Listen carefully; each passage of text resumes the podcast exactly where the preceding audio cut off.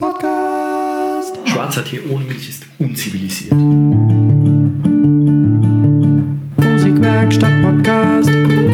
Podcast. Hallo und herzlich willkommen zur 102. ist es, ne? Ja. Zur 102. Episode des Podcasts der Musikwerkstatt aus dem rippigen Grimbach. Mein Name ist Kai Gabriel und bei mir sitzt auch heute wieder zum hallo, 102. freut Mal der Räumer. Es ist wunderbar, wieder euch da zu haben. Servus Alex. Und Servus. genau damit in der Musik so etwas nicht passiert, wie eben bei uns gerade passiert ist, dass der Alex mir da so einfach so reinplatzt ins Dings, ähm, haben wir extra vorher quasi schon unser Thema ausgewählt und die Panne, die dann hinterher passiert, rückwirkend quasi Mhm. Glatt zu äh, prädestiniert zu ähm, Fixen. Ganz genau. Nämlich Es geht ums Metronom. Ums Metronom. Taktgeber. Ja, ja. Ganz genau. Ähm, Alex, was ist ein Metronom? Ein Metronom ist entweder ein Knackser oder ein Piepser, der in gleichmäßigen Abstand, äh, Abständen äh, ein Tönchen von sich gibt zur Orientierung, zur akustischen Orientierung. Man könnte auch ein Lichtlein betrachten und äh, es diene dem Musiker oder dem, ja, de, de, dem Musiker oder Sänger zur Orientierung des, des Tempos und äh, kann helfen, äh, knifflige Rhythmen zu, zu strukturieren. Und äh, das, darum soll es halt gehen. Ähm, genau. Wikipedia sagt dazu, ein mechanisches oder elektronisches Gerät, das durch akustische Impulse in gleichmäßigen Zeitintervallen ein konstantes Tempo vorgibt. So. Warum brauchen wir sowas? Warum brauchen wir ein konstantes Tempo? Ja, um äh, zum Beispiel reproduzieren zu können, welches Tempo das Beste ist. Wann hast du das letzte Mal ein Metronom benutzt? Ähm, ja, jetzt eben gerade vor Zwei, drei Minuten. Ja, genau. Genau. Ähm, wo wir uns orientiert haben an der synthetischen Vorgabe eines Tempos, um richtig einsteigen zu können in den Song. Genau. Ähm, ja, also äh, Musik ist ja, ich weiß nicht, ob das heute noch so zutrifft mit, mit Filmkram und sonst irgendwas, aber eigentlich alt hergebracht ist Musik ja die einzige Kunstform, die auch eine Zeitkomponente hat. Ja, also da gibt es das, ähm, es gibt auch ein schönes Zitat auf Englisch, Only a musician is a creator of time. Nur ein Musiker kann Zeit erzeugen ähm, oder kreieren. Die, ähm, also Musik findet ja in einer ganz bestimmten Zeit statt. Wenn du hergehst und machst ein, äh, malst ein Bild zum Beispiel oder machst ein Foto oder sonst was, dann sieht es ja der, ähm, das sind jetzt aber zwei verschiedene Punkte, dann sieht es der Betrachter ja erst, wenn es eigentlich fertig ist. Wenn du sagst, okay, ja, ich habe da jetzt irgendwie 17 Jahre dran gearbeitet und jetzt präsentiere ich es, ja, oder du äh, schmierst da zwei Minuten schnell was hin und präsentierst es dann, aber der, ähm, der Betrachter, der Rezipient sieht es ja erst, wenn es fertig ist. Ja, und bei Musik ist es ja so, dass du als Zuhörer erlebst, wie das Kunstwerk entsteht. Ja. Ähm, wie gesagt, also ja, natürlich, wenn man sich eine Aufnahme anhört und so weiter, es kann ja auch sein, dass der Musiker irgendwie ewig lang in seinem Studio da rumdödelt und dann äh, irgendwann sagt, ja, jetzt ist es fertig, jetzt präsentiere ich das, aber auch dann, wenn es live aufgeführt wird, entsteht es ja immer wieder neu. Und ähm, bis dahin, weil du eben gerade auch äh, John Cage erwähnt hattest, ähm, sein berühmtes Stück 433 ist ja so, sein Gedanke war, das hatten wir auch, glaube ich, irgendwann schon mal genannt, dass quasi der Umge die Umgebungsgeräusche und auch das Publikum, wenn es da rummurmelt oder lärmt oder hüstelt oder sonst was, macht dann dieses Stück. Das sind Bestandteil der Performance. Genau, das gehört alles dazu. Und ähm, das heißt, ein Musikstück findet immer in einem bestimmten Zeitrahmen statt. Ja, und, ähm, und deswegen, wenn mehrere, wenn einer alleine spielt, ist ja eigentlich wurscht. Aber wenn mehrere spielen oder wenn sogar, also gleichzeitig oder wenn sogar äh, Sampler oder sonst irgendwelche Sachen, irgendwelche Einspieler oder was noch mitverwendet werden, dann muss natürlich sichergestellt sein, dass das alles synchron ist. Ja. Sobald mehr als eine Person zusammen Musik machen, ähm, müssen die ja irgendwie gleichzeitig sein. Mhm.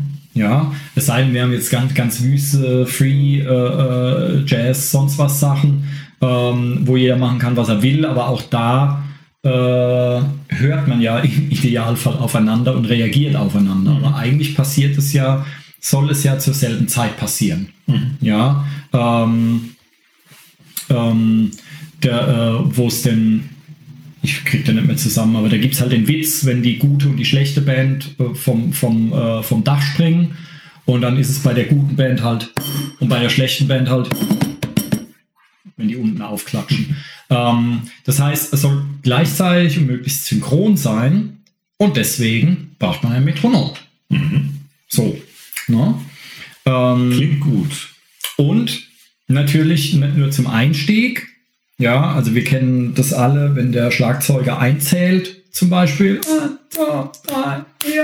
Und damit macht er ja äh, zum einen, gibt er ein Tempo vor für die anderen und zum anderen macht er klar, wann angefangen wird. Mhm. Ja, dass alle gleichzeitig anfangen und alle gleich schnell spielen. Und ähm, das soll ja dann auch das ganze Stück über, meistens, das ganze Stück über beibehalten werden. Ja, ähm, so wie, äh, würde ich mal sagen, der Dirigent vielleicht das Metronom des Orchesters ist oder so. Mhm. Kann man so sagen? Klar, wenn der es vorwedelt und die, die Band guckt. Genau. Ähm, okay, also jetzt ähm, was gibt's für was gibt's für Arten?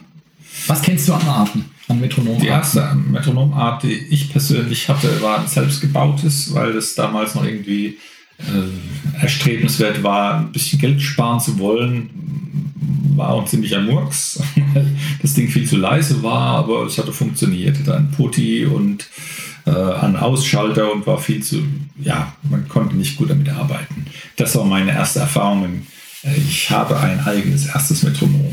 Ansonsten gab es dann äh, kleine, äh, es, es, gibt mechanische Metronome, äh, die äh, über ein Pendel ähm, dann ein Knacksgeräusch machen, die eigentlich ganz äh, nett sind, gerne mal ausleiern, wenn sie älter sind. Und dann gibt es elektronische, die gerne mal piepsen, aber Batterien fressen. Ähm, und äh, unschöne und schöne Geräusche von sich geben. Ähm, man kann ziemlich viel äh, unterschiedliche Metronome erwerben.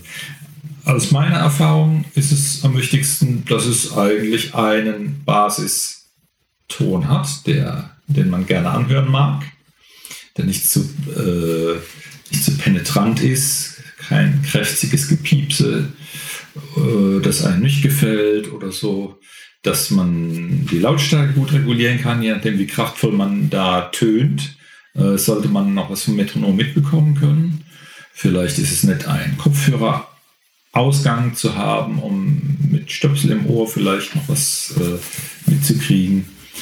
Und das ist eigentlich das Wichtigste, finde ich. Es gibt noch äh, weitere Funktionen, die ein Metronom haben kann, wie Betonungen über äh, ähm, ein, ein Taktsystem, wenn, wenn ich meinetwegen im Viervierteltakt mitspielen will, kann ich mir den ersten von vieren betonen lassen mhm. oder eben andere äh, Taktarten entsprechend unterstützen. Dann man kann noch Zusatzrhythmen bei anderen Metronomen einstellen, Achtel oder triolische Sachen oder so. Mhm. Finde ich persönlich jetzt nicht so wichtig. Das ist mehr so Spielkram aus meiner Sicht, aber es mag sein, dass es auch interessant sein kann für, für andere. Ähm, es gibt eine Spielform eines Metronoms, das, der, der zählt wie, wie, ein Mensch, halt auf Englisch. Und ähm, der hilft mir ein bisschen bei jungen Schülern, äh, Takt System und Zähl, äh, Zählerei besser etablieren zu können. Aber das ist ein bisschen schon, schon abgefahren. An sich ist es wichtig, ein gleichmäßiges Taktgefühl durch, den, durch ein Signal zu kriegen und damit spielen zu lernen. Hm. Ähm, genau. Also was die, was die meisten kennen werden, ist dieses äh, diese, äh, diese Taktell, glaube ich, mhm. das genannt, dieses ursprüngliche Ding, dieses Holzpyramidchen, ja. ähm, was vielleicht auch äh, Anlass für dich war, lieber selber eins zu bauen, weil diese Dinger haben damals, glaube ich, 80 Mark gekostet, mhm. so rum. Ja, ich hatte nämlich so eins mal, mhm. ähm, so, so ein Holz, kleines, wie, wie so ein... Von der Firma Wittner. Genau, Wittner, siehst du? Mhm. Ähm, ja, genau, da dieses komische W vorne drauf, das kann ich mir noch. Ähm, und äh, diese Dinger, und die waren auch ganz schön teuer und die musste man aufziehen und dann war dann innen halt so ein komisches Pendel mit so einem Gewicht unten dran und oben der Zeiger und an dem Zeiger war auch noch ein Gewicht und je nachdem, wie weit man dieses mhm. Gewicht nach oben oder unten geschoben hat, wurde ja. das dann halt schneller oder langsamer. Ja, Aha. und für so ein sauteures Ding war es eigentlich sogar äh, lausig. Das hatte nämlich einen Selbstzerstörungsfehler eingebaut. Hm. Wenn du es nämlich relativ langsam gemacht hast, das heißt, dass das Pendel sehr weit ausgeschlagen ist, mhm. dann ist es am Gehäuse hängen geblieben.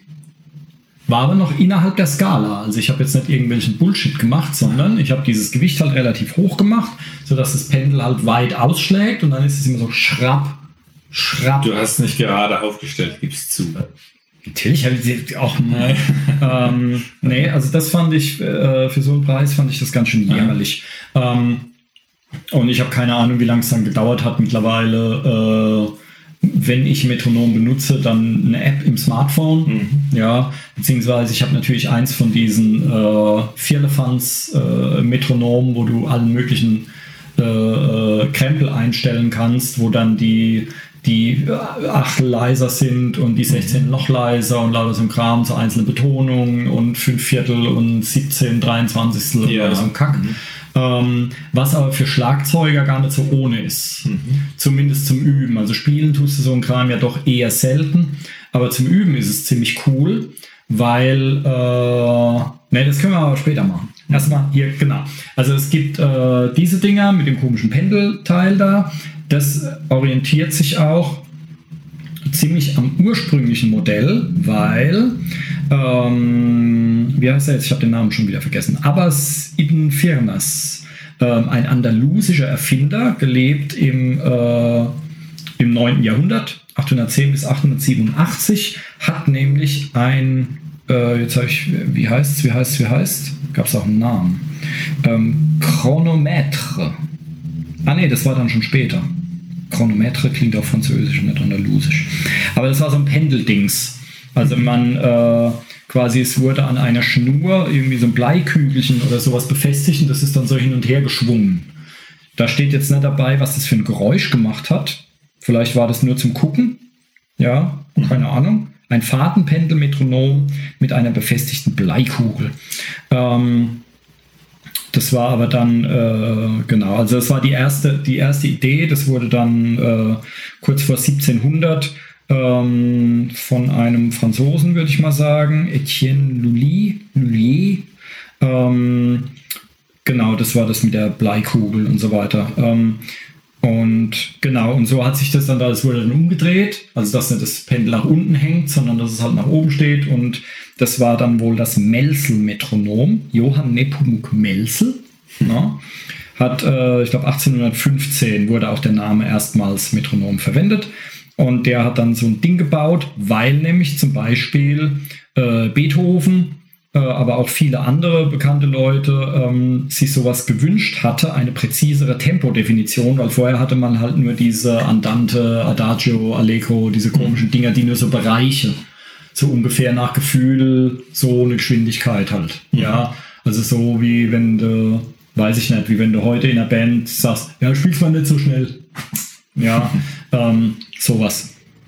Und deswegen wollten die äh, ja, ein präziseres, äh, eine präzisere Maschine haben. Und da hat der Melsel das Metronom gebaut. Ähm, und das, das wusste ich auch nicht, dass ähm, in klassischer Musik bei der Tempoangabe steht da wohl M.M. Also wir haben meistens eher BPM stehen, also Schläge pro Minute, was das Tempo dann angibt. Also 60 BPM wären quasi ein Schlag pro Sekunde.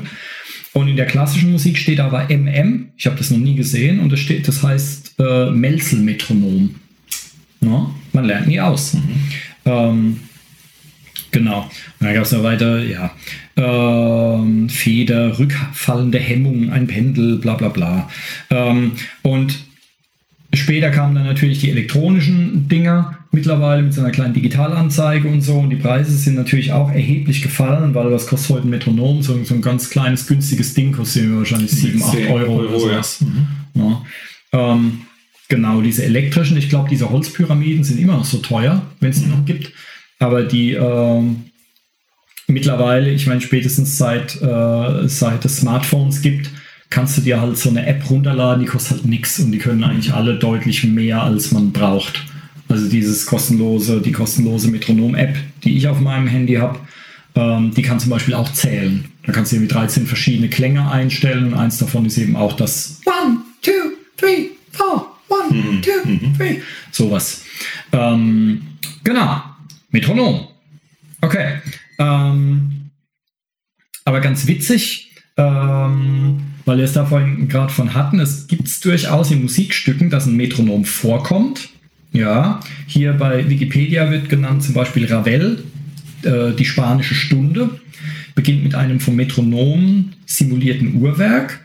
Popmusik, äh, die Foo Fighters haben es wohl benutzt. Ähm, bei Stranger Things Have Happened, Paul McCartney in Distractions, du hast äh, gesagt hier John Cage, mhm.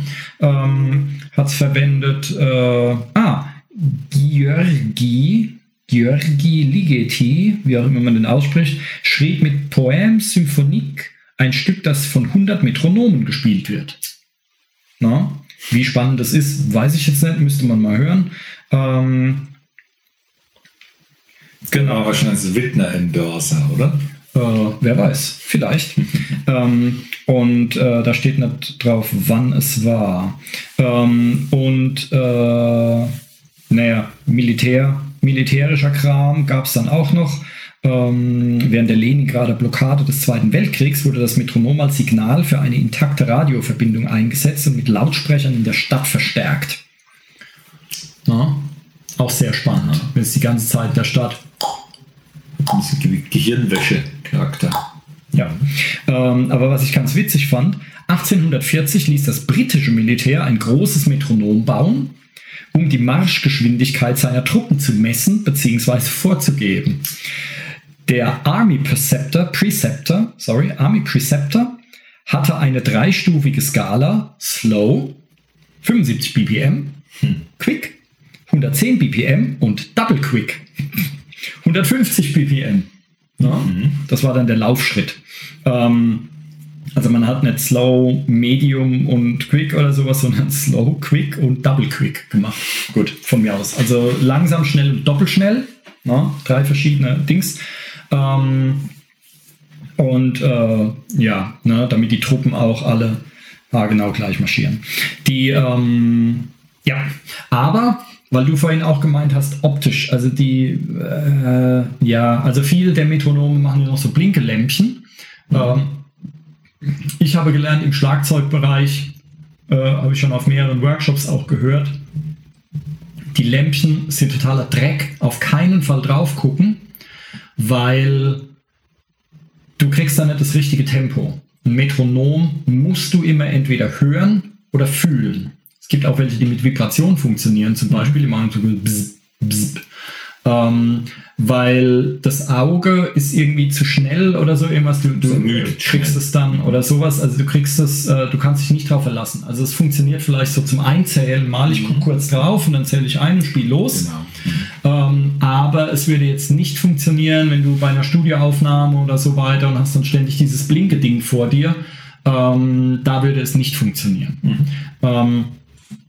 Und äh, genau die, was soll ich noch sagen? Ja, also entweder halt Töne, Piepskram, sonst irgendwas oder so, so äh, Cowbell, Kuhglocken, Gedö Gedödel und äh, so Krempels. Ähm, das wird gerne verwendet.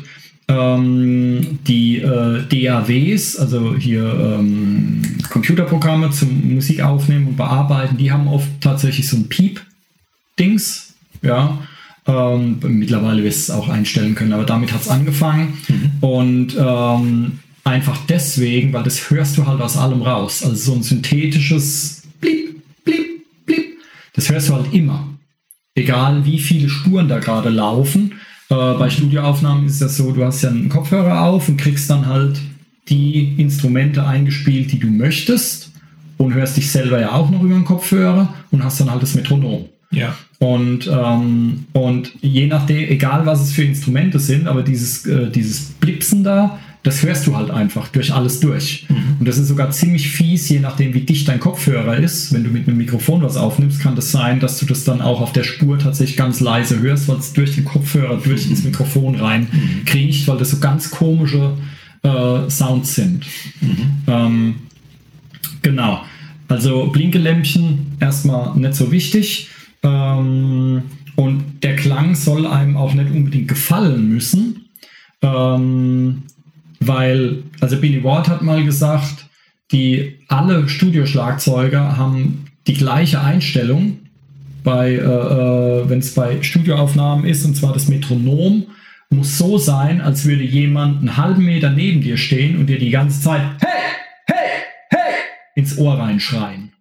Ja, mhm. Und es gibt auch wohl nicht wenige Studioprofis, die vom Metronom Hörschaden haben. Weil ähm, das Timing ist in der Musik halt das Wichtigste. Das heißt, das Metronom muss für diese Leute halt mit Abstand am lautesten sein, damit die halt sich relativ frei bewegen können, haben aber trotzdem immer das Raster im Kopf, so als würde ihnen pausenlos einer mit, äh, mit dem Knüppel auf die Rübe hauen, ähm, dass sie da immer wieder reinfinden. Ja, weil du hast ja, ähm, wenn jetzt eine Band, wenn wir jetzt ein Gegenbeispiel nehmen, also wenn man sich Sachen anhört von, weiß der Geier, von den Allman Brothers oder Leonard Skinner, altes Zeug. Mittlerweile machen die leider auch äh, Metronom-Krempels. Aber früher war es so, so 70er Jahre, ja, äh, äh, bei etlichen. Da hörst du, wenn du da mal ein Metronom mit, mit, mit einer CD mitlaufen lässt, äh, raufst du dir sämtliche Haare. Weil die halten sich da überhaupt nicht dran. Mhm. Die werden halt mitten im Sommer langsamer, dann werden sie wieder schneller und so weiter. Ähm, aber was bei denen nicht passiert ist, dass die halt schneller werden und schneller werden und schneller werden und am Schluss ist das Stück viel schneller als am Anfang. Ja. Das passiert nicht, aber die werden vielleicht im Refrain schneller und in der nächsten Strophe werden sie aber auch wieder langsamer. Das heißt, die mhm. schlängeln sich da so drumherum und äh, haben da entsprechend auch das Feeling für, damit es so funktioniert. Mhm. Wenn du aber, damals wurden halt auch viele, in Anführungszeichen, Live-Aufnahmen, also ohne Publikum, aber die Band hat gleichzeitig gespielt und wurde aufgenommen, gemacht und dann war da halt einfach viel mehr Feeling dabei. Und heute ist es halt äh, äh, in erster Linie so, dass jeder Musiker für sich alleine in seinem Kabinchen oder vielleicht auch jeder zu Hause bei sich seinen Krempel aufnimmt und dann wird es irgendwo äh, über, äh, über eine Cloud geteilt und wird dann irgendwo im, in dem Studio zusammengemischt oder sowas. Kommt dann eher was Steriles bei raus. Ja, genau. Mhm. Aber dann musst du natürlich mit einem Metronom arbeiten, ja, weil sonst passt es ja nicht zusammen. Ja?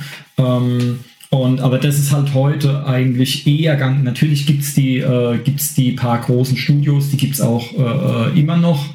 Ähm, und es gab auch vor ein paar Jahren den Trend, wieder mehr Live-Aufnahmen zu machen. Und ich habe es auch schon auf, auf Tonträgern gesehen, dass so als Qualität, Qualitätsmerkmal quasi drauf steht, dass das eine Live-Aufnahme ist tatsächlich. Ja. Also jetzt nicht mit Publikum, ja, heißt auch Live-Aufnahme, kann man nicht, äh, ähm, darf man sich nicht beirren lassen, aber dass die ganze Band gleichzeitig spielt, weil das einfach ein geileres Feeling ist. Mhm. Und bei elektronischer Musik ist es, wäre es jetzt vollkommen wurscht, ja, ob die Geräte jetzt alle im selben Raum stehen und gleichzeitig laufen. Aber ähm, wenn es um jetzt hier Rockmusik geht und die soll halt den, den Eindruck des Handgemachten und echten, authentischen vermitteln, und dann hast du eben einfach ein viel besseres Feeling, wenn die ganze Band gleichzeitig im Raum ist und spielt. Das ist natürlich mhm. von der Aufnahmetechnik her eine größere Herausforderung auch, ja, ja. von den Räumlichkeiten und sowas. Ähm, Genau, aber selbst da wird es äh, so gemacht, alleine damit es hinterher, wenn man schneiden und verbinden und verschieben will und so, dass man da ein, äh, äh ein, ein entsprechendes Raster anlegen kann, dass zumindest der Schlagzeuger einen Klick auf dem Ohr hat. Mhm. Ja, und dann dazu eben spielt. Und wenn das ein guter Schlagzeuger ist, und dann kannst du hinterher auch an den Stellen, an Takten und so weiter, könntest du schneiden, ja, weil der Gitarrist sein Solo versemmelt hat oder sowas und das nochmal einspielen will, du kannst es dann da reinsetzen. Ja. Ja, dafür ist es ja auch wichtig, dass man eben so ein festes Raster hat. Ähm, man kennt es vielleicht auch von, was weiß ich, Bildbearbeitungsprogrammen oder sowas. Ähm, oder stell dir eine Excel-Tabelle vor oder so, wenn da jetzt keinerlei Linien wären.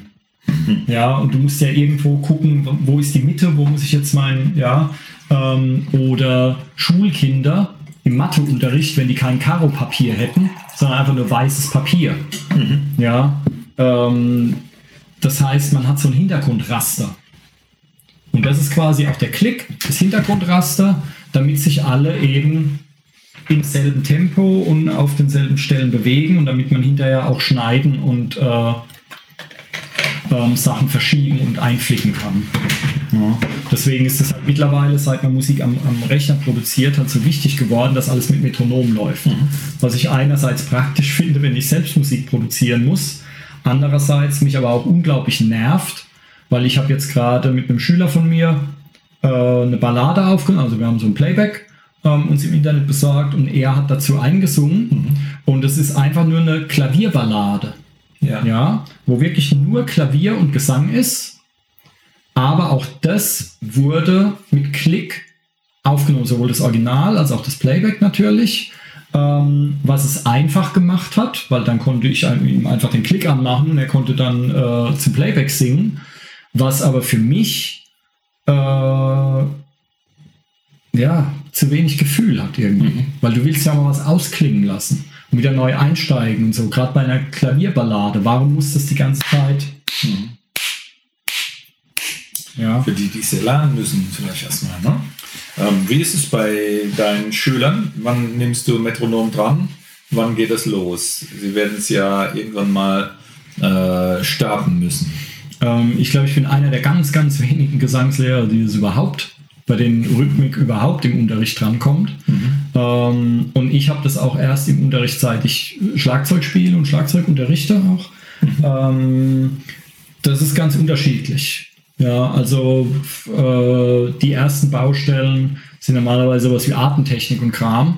Und die meisten Leute haben auch das, wenn sie musikaffin sind, dass sie ein Instrument oder Gesang lernen möchten, ähm, dann haben die auch einigermaßen Rhythmusgefühl normalerweise. Also es ist sehr selten, dass das jemand gar nicht hat. Das heißt, die ersten Sachen, die du singst, die halt relativ äh, simpel sind und schön für Vierteltakt und geradeaus und so weiter, das kriegen die meisten eigentlich hin. Mhm. Schwierig wird es dann erst, wenn du einen Versatz hast zum Beispiel äh, habe ich gerade neulich gemacht Turning Tables von Adele. Da gibt es im Refrain gibt es einen Versatz, also äh, man nennt das äh, ja, Speed Displacement. Also sie fängt dann an irgendeiner Stelle im Refrain lässt sie eine Achtel rausfallen und am Ende der Zeile oder in der nächsten Zeile kommt die Achtel wieder hinzu, mhm. so dass es halt stimmt. Die Instrumente spielen auch nichts anders, mhm. glaube ich zumindest. Nur der Gesang versetzt anderthalb Zeilen. Das ist eine halbe Zeile. Ein komischer Effekt. Kommt dann, das ja, genau. So ein Achtel später. Genau. Mhm. Also bei Schlagzeug heißt, heißt sowas Beat Displacement, dass mhm. zum Beispiel die Hi-Hat gerade weiterspielt, aber Bassdrum und Snare Drum versetzt du um eine Achtel. Und dann musst du aber irgendwann die auch wieder zurückversetzen. Was ist ja das komplette Stück eine Achtel mhm. zu kurz. Mhm. Ja, das sei denn, das möchte man halt. Ne? Aber so über kurze Momente kann man den Beat quasi verschieben, an eine andere Stelle setzen, ähm, um einen gewissen Effekt zu erzeugen. Und sie mhm. macht das in diesem Stück mit Gesang.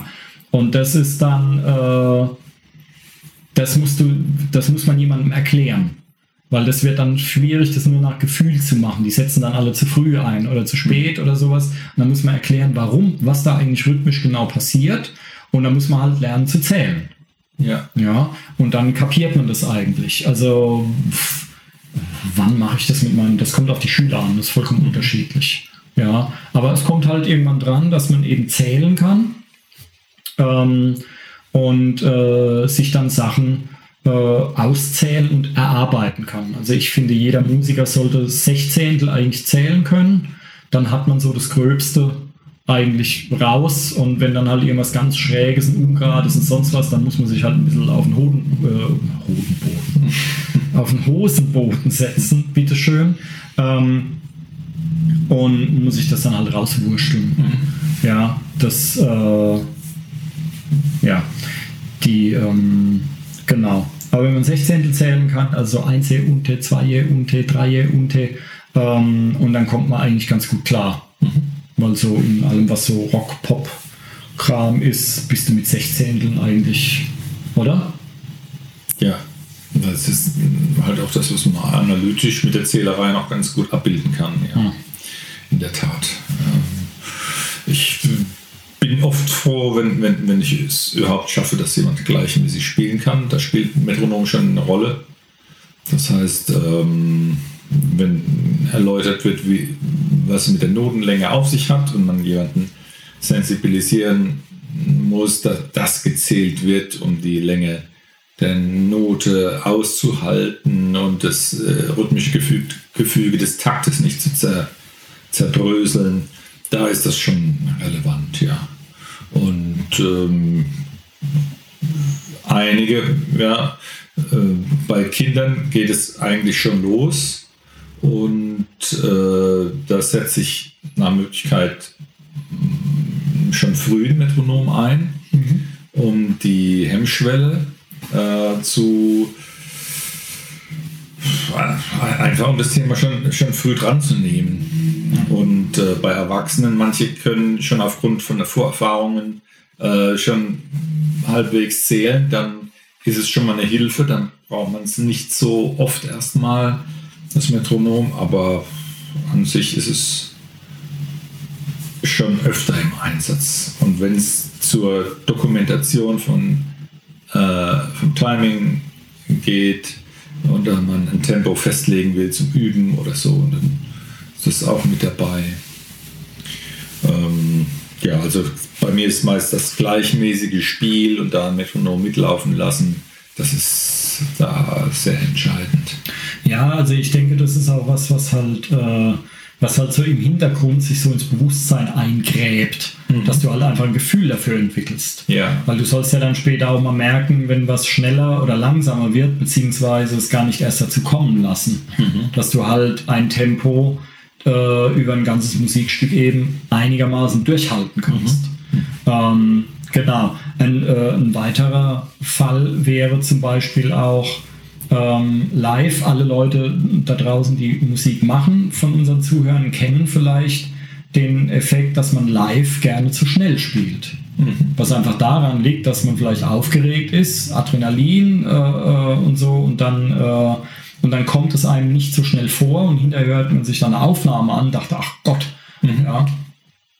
Ähm, und dafür kann Metronom natürlich auch live helfen. Und es gibt natürlich auch immer mehr Bands, die ähm, die irgendwelche Looper benutzen oder live irgendwelche Samples, Einspieler, irgendwas verwenden. Und die müssen dann natürlich auch genau synchron sein. Ja. Also wenn die Band dann ihr Tempo nicht halten kann und dann passt es natürlich nicht zusammen mhm. mit dem. Ja, also es gibt ja viele Bands, die halt haben halt heute schon eins, zwei, keine Ahnung wie viele Laptops, iPads, sonst was auf der Bühne. Und da fährt ja dann ein komplettes Programm ab. Nicht zuletzt auch das Licht oder irgendwelche Pyro-Effekte oder Krempels mhm. ähm, äh, oder Videowände und sowas wird ja auch damit quasi angetriggert. Ähm, das heißt, ja, da hat dann jeder auf der Bühne hat dann in seinem In-Ear-Monitoring entweder einen Klick oder so irgendwas ähnliches drin, mhm. ähm, damit es auch wirklich genau zusammenpasst. Ja. ja. Weil wenn der Sänger dann irgendwie Hey ruft und eine halbe Sekunde später geht dann erst das Feuerwerk los, ist natürlich peinlich. Genau. Ähm, das heißt, das ist dann alles sehr, sehr durchgestylt. Und das sind halt alles Metronome. Ja. ja. Gerade wenn es ums Zusammenmusizieren geht oder interagieren, dann ist es natürlich auf alle Fälle total wichtig. Dann ist es kein äh, netter Gimmick, sondern jeder muss seinen Kram zählen.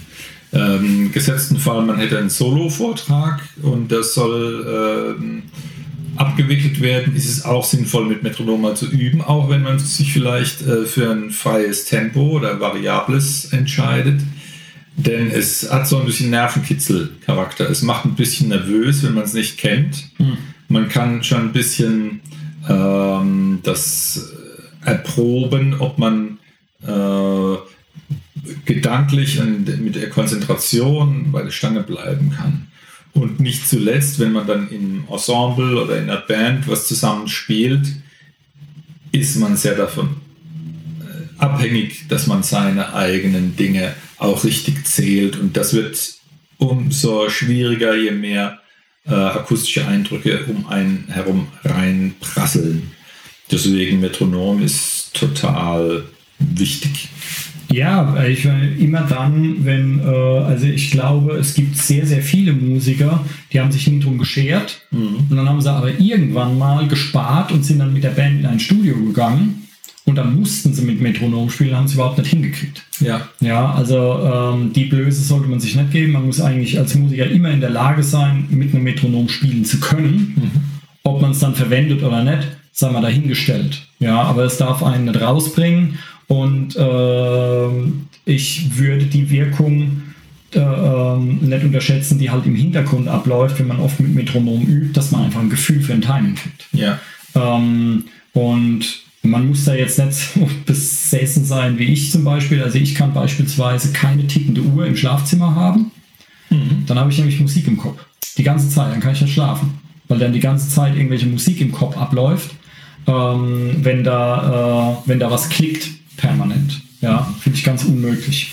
Ähm, umgekehrt oder wenn ich mit äh, äh, in gleichmäßigem Tempo auf der Autobahn oder sowas fahre, dann habe ich auch oft ein Metronom im Kopf oder Musik im Kopf und dann macht quasi alles, was an mir vorbeifährt, ähm, macht ein Geräusch.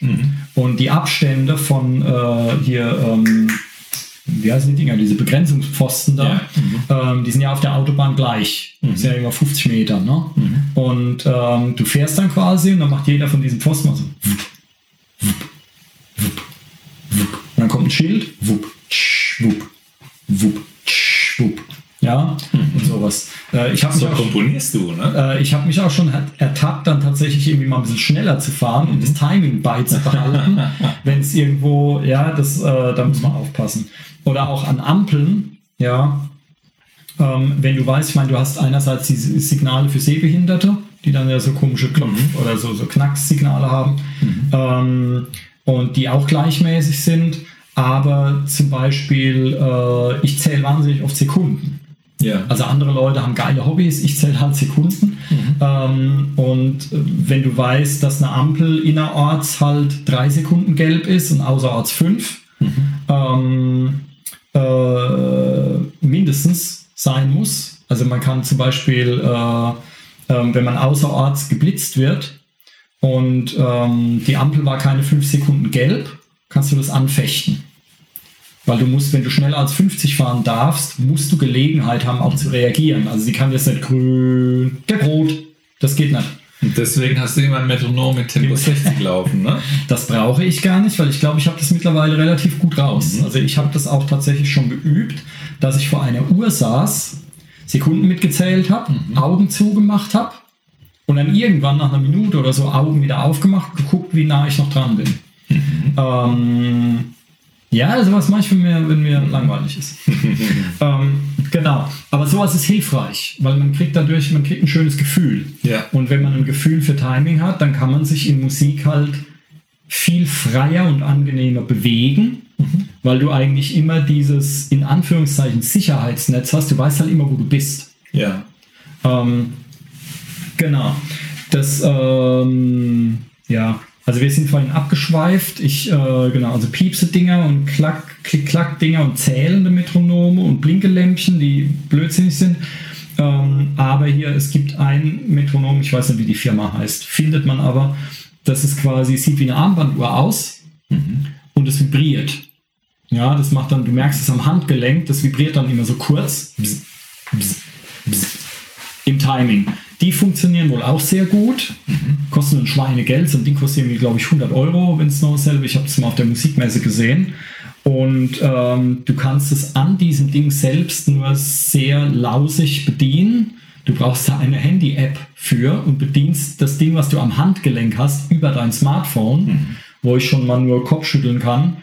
Und ich dachte trotzdem, ne, es ist doch eigentlich eine interessante Idee, aber ich habe es nicht gekauft, weil das blöde Ding halt mal die Zeit anzeigt.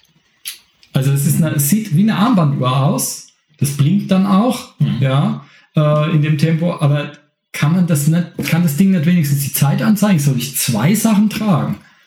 Was ist denn das für ein Blödsinn? Hättest du eine Mickey Maus Uhr da draufkleben können. Was ist das denn für ein Unfug? Hey?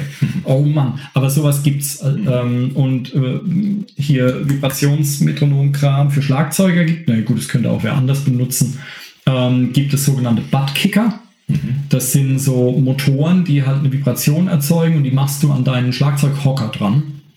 Und dann vibriert die Sitzfläche.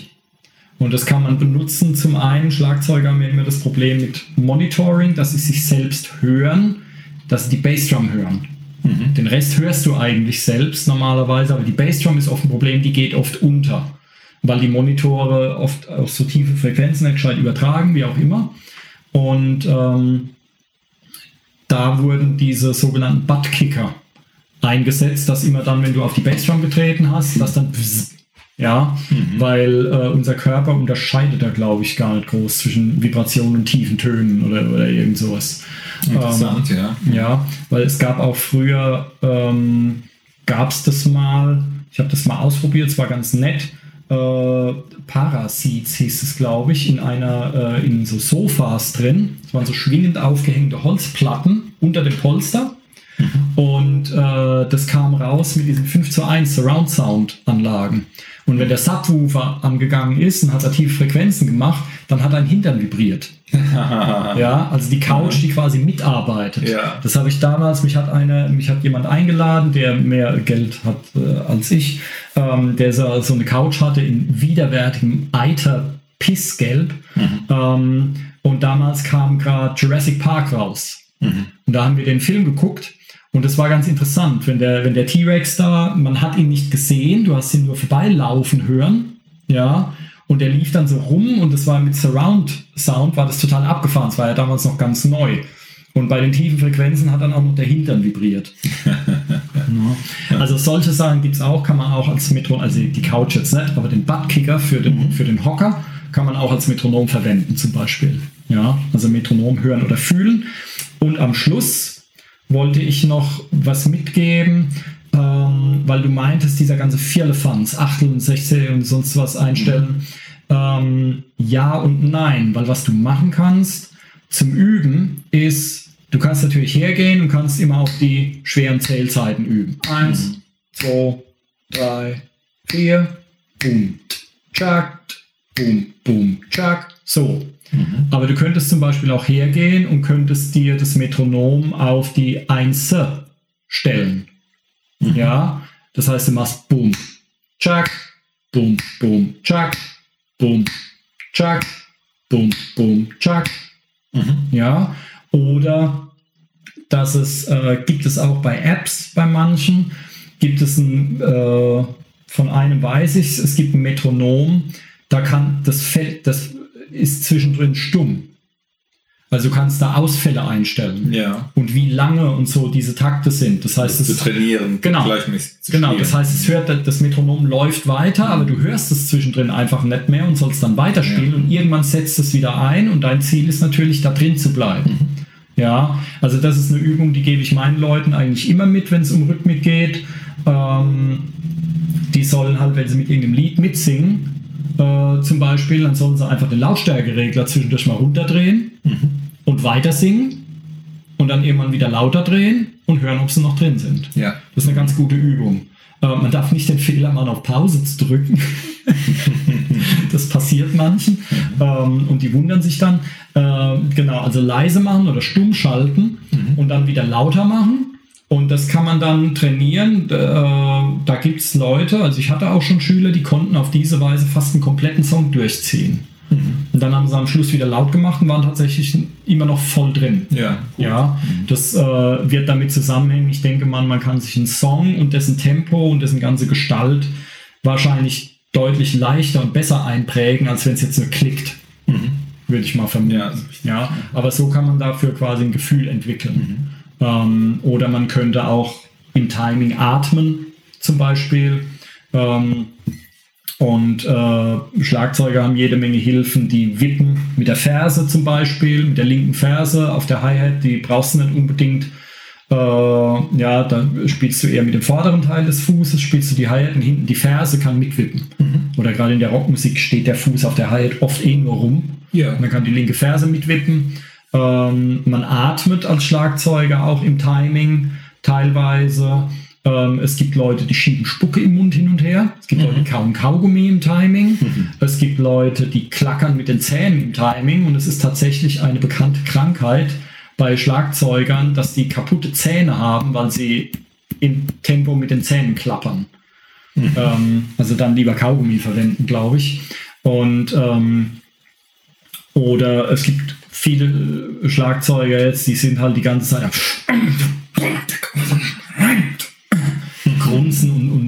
und brabbeln da irgendwas vor sich hin oder sonst wie, ähm, um sich das selbst im Timing zu halten.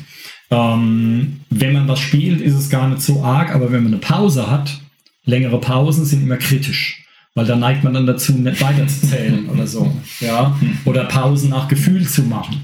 Und längere Pausen, äh, wenn du so einen Takt aus oder drei Schläge oder irgendwas aussetzen musst, sowas muss man halt immer mitzählen. Ähm, genau. So als, als, als Übetipps. Also man muss das Metronom nicht immer nur auf die Viertel, sondern man kann es auch auf eine ganz komische Zahl einstellen oder nur jeder, Ta jeder vierte Takt auf die äh, vier und piept das Metronom. Ja, und da musst du teilweise, da musst du ganz schön denken und im Kopf da mitarbeiten, dass es halt funktioniert. Ja, ähm, genau. Das sind so ein paar Sachen. Ne? Metronom. Ergiebig. Ja. Kleines Teil, kann viel, sehr nützlich. Und Hausaufgabe für die Leute, kauft euch ein Metronom. Ne, es gibt ja kostenlose für Smartphone. Ja, ja, genau. Ja, ähm, ja äh, eine Hausaufgabe wäre, achtet mal drauf, wo es im Alltag überall Metronome gibt. Also jede Uhr, die, die tickt, zum Beispiel, ist ja ein Metronom mit 60 BPM. Ja. Ähm, aber es gibt mit Sicherheit auch noch äh, einige andere. Also alles, was irgendwie oder sehr vieles, was so maschinell funktioniert, hat ja einen gleichmäßigen Rhythmus. Ja. Und warum muss ein Metronom immer. Es würde ja auch. Ja, irgendeine Presse oder sonst irgendwas, was halt in einem, oder ein Stanz, weiß der Geier, was halt in einem gleichmäßigen Abstand irgendwelche Geräusche macht, ist ja quasi auch ein Metronom. Ja, nur, dass man es halt in der Geschwindigkeit nur bedingt verstellen kann, wahrscheinlich. Blinker im Auto, genauso. Ja. Ist auch ein Metronom. Ja, und da würde ich mir wünschen, dass die Leute es häufiger benutzen. Ist dir das schon mal aufgefallen? Mittlerweile neun von zehn Abbiegern benutzen keinen Blinker mehr. Na? Das ist die Hausaufgabe an die Zuhörer. Benutzt eure scheiß Blinker, verdammt nochmal. Dafür Oder fahrt verdammt. nur geradeaus. Oder fahrt nur geradeaus. Ja, aber wenn, wenn äh, ihr abbiegt, benutzt einen Blinker. Hallo hopp.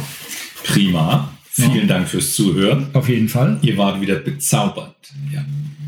Und bis zum nächsten Mal. Bis dann. Macht's gut. Tschüss. Tschüss. Musikwerkstatt Podcast.